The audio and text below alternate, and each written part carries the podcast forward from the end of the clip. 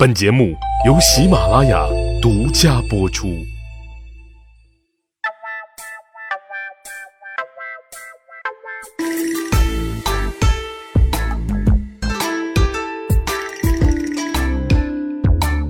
趣吧历史，增长见识，密史趣谈，在下大汉。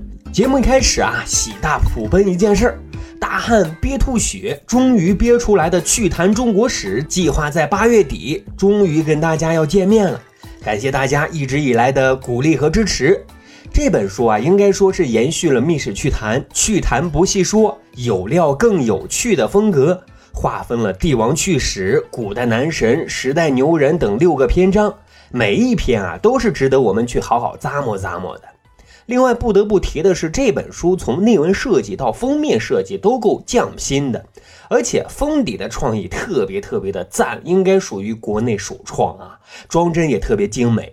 总之，世间百态，幽默相待，趣谈中国史，值得大伙啊品一品，读一读。欢迎大家到时候能够捧场支持。好。赶紧开始咱今天的节目。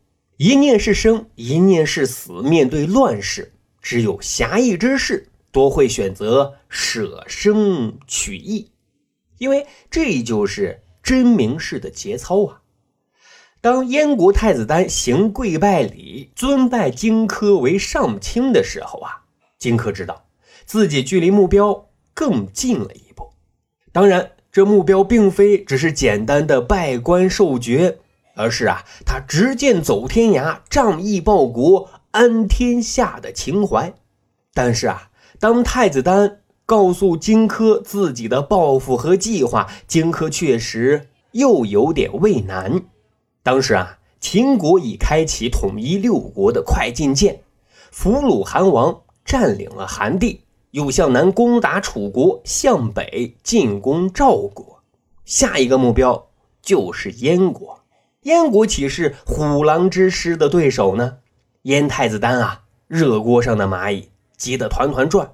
他决定啊，挺身而出，计划选一猛人出使秦国，伺机啊劫持秦王，逼其退兵。秦王不救，直接刺杀。造成秦国内部动荡，再联合其他诸侯国讨伐秦国，主意是不错啊，可这就有点像一群小老鼠在商议谁能给猫的脖子上挂铃铛一样，操作性啊似乎有点难。此时呢，太子丹把满腔的抱负和期望完全寄托于荆轲的身上。在太子丹的眼里啊，荆轲可能就是这个可以让世界秩序重建的大救星。各位一定很好奇，为什么太子丹一定要把宝压在荆轲的身上呢？这是因为啊，荆轲有大神站台。最开始啊，秦国逼近，太子丹就很焦虑，燕国何去何从？他就问计于自己的老师居武。居武啊，深谋远虑，但一听是这事儿，就挠挠头说：“啊，我给你推荐一高人，他呢应该有办法。这个人啊，就叫田光，燕国名士。太子丹呢又赶紧拜见田光，可田光一听是这事儿，也挠挠头说：啊，我呢再给你推荐一高人，他肯定是有办法的。这个人啊，就是荆轲了。”所以呢，有这两位德高望重的大神背书，此时太子丹就像抓住了救命稻草一样，牢牢抓住荆轲，以求燕国太平稳定。此时啊，对于荆轲而言，接受太子丹的请托，也正是他施展抱负、展现身手的机会。但问题是啊，他并没有斩钉截铁的答应，而是以能力不济。而推脱了，逼得太子丹赶紧跪地再次请求。那问题就来了，荆轲在担心什么呢？难道那颗救世报国热忱的心是假的吗？根据《史记》记载啊，荆轲好读书击剑，读书为文，击剑为武。这么看来啊，有两个方面可以解读。第一方面啊，荆轲是有文人的家国情怀，而且情感充沛真挚，这也是田光之所以把荆轲看作高人的原因。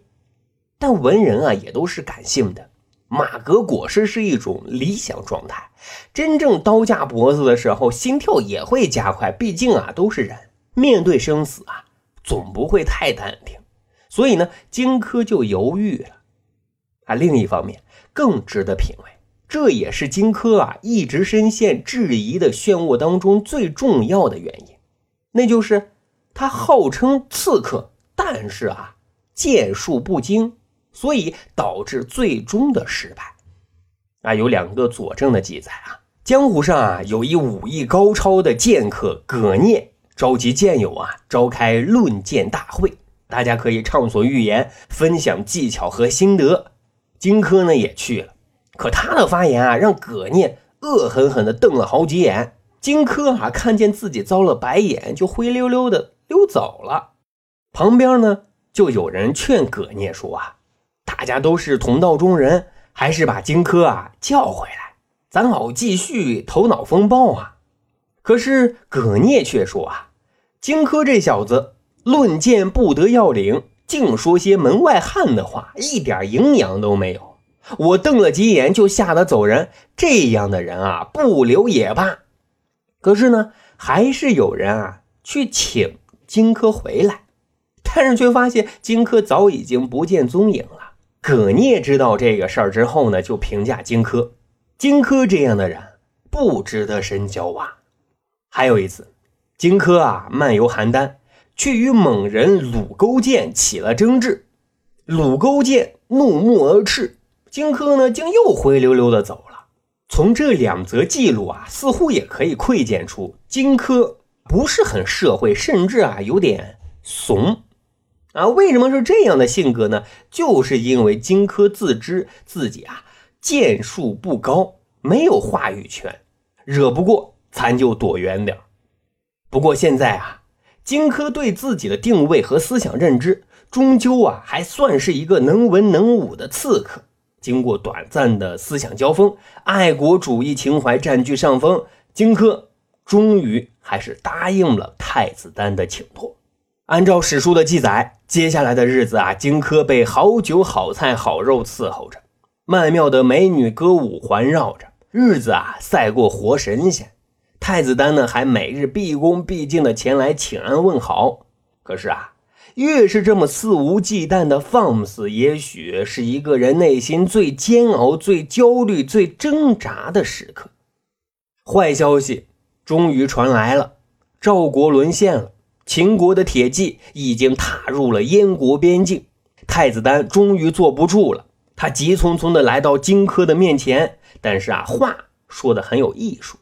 他说：“我仍想继续这样侍奉您，但是秦军不让啊，他们已经进入燕地，我们该如何是好？